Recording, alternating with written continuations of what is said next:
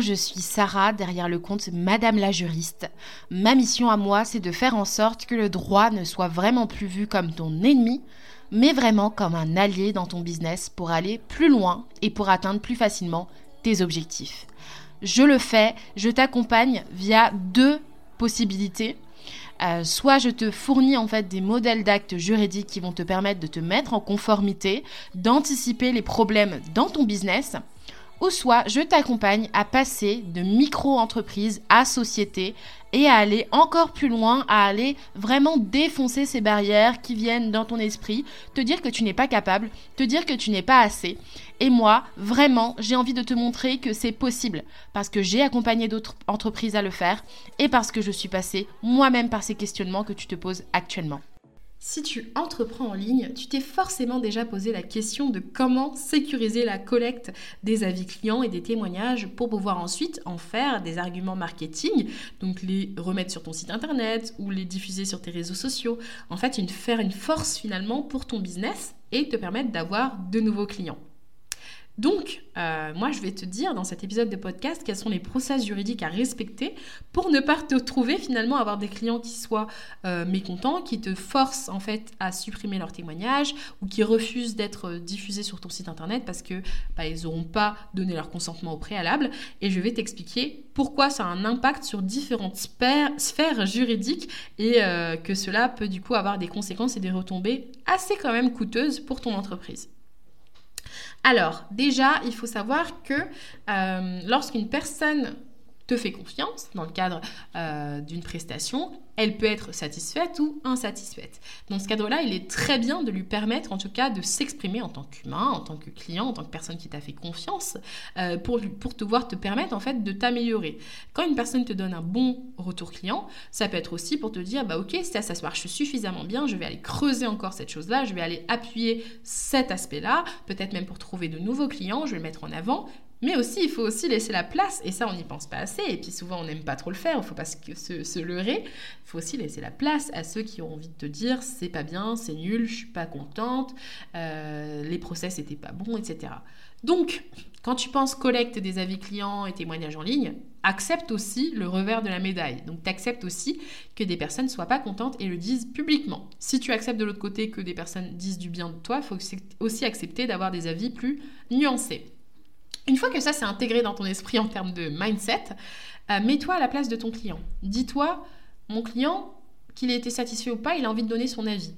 Quelle peut être la manière la plus simple pour lui de donner son avis sans se sentir oppressé, sans se sentir aussi euh, harcelé par des messages genre donne-moi ton avis, donne-moi ton avis. Euh, donc mis en place déjà un process hyper simple pour permettre à ton client ou non de le faire de manière assez libre, de te donner un avis, un retour d'expérience client. Ça peut être, c'est pas obligé d'être toujours par euh, des commentaires, ça peut être aussi euh, par des avis en ligne, écrits, ça peut être par des avis vidéo, par des avis audio. Ça peut être aussi par euh, des épisodes de podcast, donc des épisodes de podcast où vous allez parler de son retour d'expérience. Et c'est un format d'ailleurs qui est sous-côté, mais que je trouve super intéressant à exploiter. Mais avant de faire tout ça, avant de pouvoir exploiter les avis et les témoignages en ligne de tes clients, il faut leur demander l'autorisation de le faire.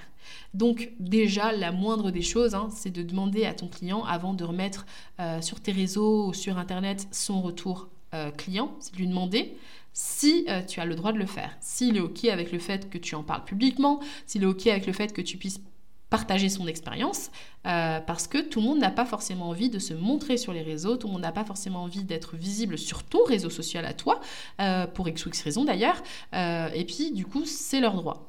Et pourquoi j'insiste sur le fait que c'est leur droit? C'est parce qu'il y a au moins quatre sphères du droit qui sont connectées lorsqu'on parle de, des avis clients et des témoignages en ligne. Premier impact direct, c'est au niveau du RGPD. Donc au niveau de la protection des données personnelles, il faut savoir qu'un avis ou un témoignage en ligne est une donnée personnelle. Pourquoi c'est une donnée personnelle? Parce que dedans, la personne va te donner des informations qui peuvent être peut-être son nom, son prénom, euh, va te donner des éléments qui permettent de rattacher en fait cette information à la personne qu'elle est. Ça peut être une image, ça peut être euh, un pseudonyme ou que sais-je, mais en fait qui permettent en tout cas d'identifier l'avis à une personne. En général, on aime bien quand même avoir des avis où on peut dire euh, fièrement voici cette cliente qui m'a fait confiance, donnez au moins son prénom.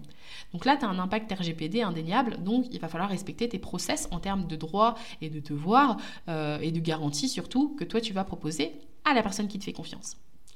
Ensuite, ça va toucher la sphère du droit à l'image. Euh, donc on est pile dans l'article 9 du Code civil où dedans on va parler finalement de, voilà, du fait que ça fait partie de ton identité, euh, des éléments qui te permettent de rattacher une information à toi. Ton image c'est vraiment quelque chose qui t'appartient. Donc dans ce cadre-là, tu peux revenir ou non sur l'autorisation ou non de diffuser ton image, que ce soit en ligne ou, euh, dans un journal ou autre. Peu importe le support de presse ou média. Troisième élément, ça va être le droit à la vie privée. C'est encore la même base légale, mais là, on va toucher aussi à un aspect aussi européen, puisqu'il y a aussi la Cour européenne des droits de l'homme qui s'est positionnée aussi pour le respect de la vie privée familiale. Euh, on n'est pas forcément tenu, enfin, on n'a pas forcément envie, quand on donne un avis pour aider un entrepreneur, que cet avis soit public, parce qu'imaginons une personne qui va venir euh, bah, te voir dans le cadre d'un accompagnement pour euh, en coaching amoureux, par exemple, dans le cadre d'un accompagnement parce qu'elle a trompé son mari et qu'elle te dit, grâce à ça, elle a permis, ça a permis de faire des choix plus éclairés tu vas mettre ça en gros sur ton site internet avec le nom, le prénom de la personne qui t'a dit ça. Tout le monde va taper sous Google et connaître sa vie privée alors que c'était pas du tout son intention. Euh, en plus, au niveau RGPD, ce sont des données sensibles, tout ce qui concerne la vie sexuelle et la vie euh, euh, amoureuse d'une personne. Donc, tu vas te retrouver vraiment dans la sauce si la personne t'a pas donné son avis de manière publique. donc, fais attention à tout ce qui respecte la vie privée, s'il te plaît. Et enfin, il y a le point qui concerne la propriété intellectuelle. Donc le fait qu'une personne t'écrive un texte, hein, ça semble tout anodin, et pour autant ça relève de son intellect, ça relève de son intelligence, ça relève de son idée à elle, euh, et c'est elle qui a euh, juxtaposé les mots de telle ou telle manière. Donc ça fait partie quand même de sa propriété intellectuelle en, en tant qu'auteur, en tant que créatrice de ce témoignage-là. Donc ça touche quand même quatre sphères assez importantes. Si on t'attaque sur les quatre sphères, t'es morte, quoi, si jamais t'as pas sécurisé.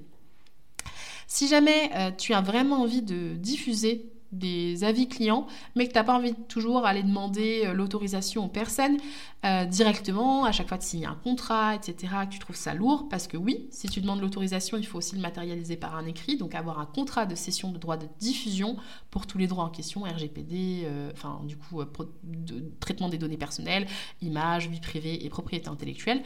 Au pire du pire, tu as deux solutions c'est soit euh, tu euh, collectes les données que tu reçois en DM parce que ça se fait beaucoup, je vois beaucoup ça, mais tu les anonymises. Euh, pour moi, je trouve ça c'est pas le plus cool, mais ça a quand même quelque chose qui peut passer. de prendre, en tout cas, si tu as bien sécurisé tout ça dans tes CGV bien sûr, mais de prendre les avis de tes clients et de juste mettre les commentaires sur les groupes ou autres et juste les anonymiser, donc de pas les rattacher à un prénom ou un nom. Ça dépend des personnes. Moi, j'aime pas qu'on fasse ça, mais je veux dire que c'est une parade qui reste légale. Ça, c'est OK.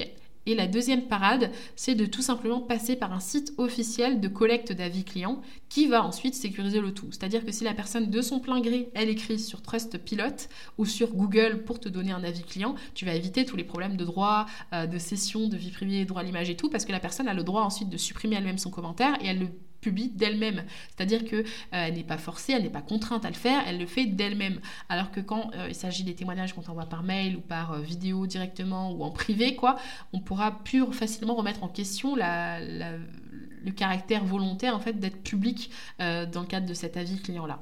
Donc voici les deux parades que moi je te mets à disposition, mais de manière générale, voici mon propre process.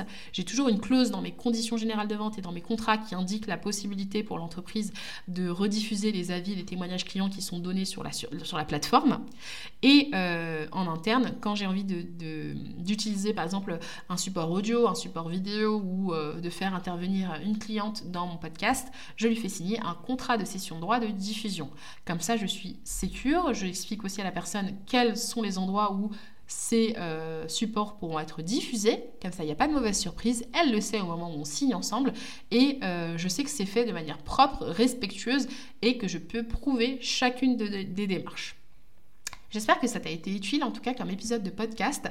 Euh, d'ailleurs, je t'invite à écouter l'épisode de podcast qui est sorti il n'y a pas longtemps, qui concerne le fait de vendre ou de collecter des données personnelles directement sur Instagram, parce que je trouve que c'est pas mal lié. Il y a toujours ce côté du euh, comment en fait composer avec le digital pour sécuriser les intérêts, même si on n'a pas forcément un process hyper lourd. Euh, par exemple, on n'a pas un site, on n'a pas une équipe de dingue. comment faire en sorte de servir en fait du digital pour faire un process client sur mesure finalement qui respecte la protection juridique qu'il nous faut. Je te dis à très bientôt pour un prochain épisode de podcast. Et si jamais tu veux approfondir euh, davantage ta mise en conformité, n'hésite pas à télécharger ton guide de la conformité gratuitement directement dans la description euh, de cet épisode de podcast. C'est sur le lien legalpitch.fr slash ressources. Dedans, tu trouveras ton guide euh, vraiment pensé pour te faciliter et te simplifier les démarches pour sécuriser ton entreprise, que ce soit parce que tu es prestataire de services, coach, formatrice en ligne ou vendeuse de produits physiques ou digitaux euh, tu trouveras toutes les infos qu'il te faut pour te mettre en conformité de manière simple, chill et efficace. À bientôt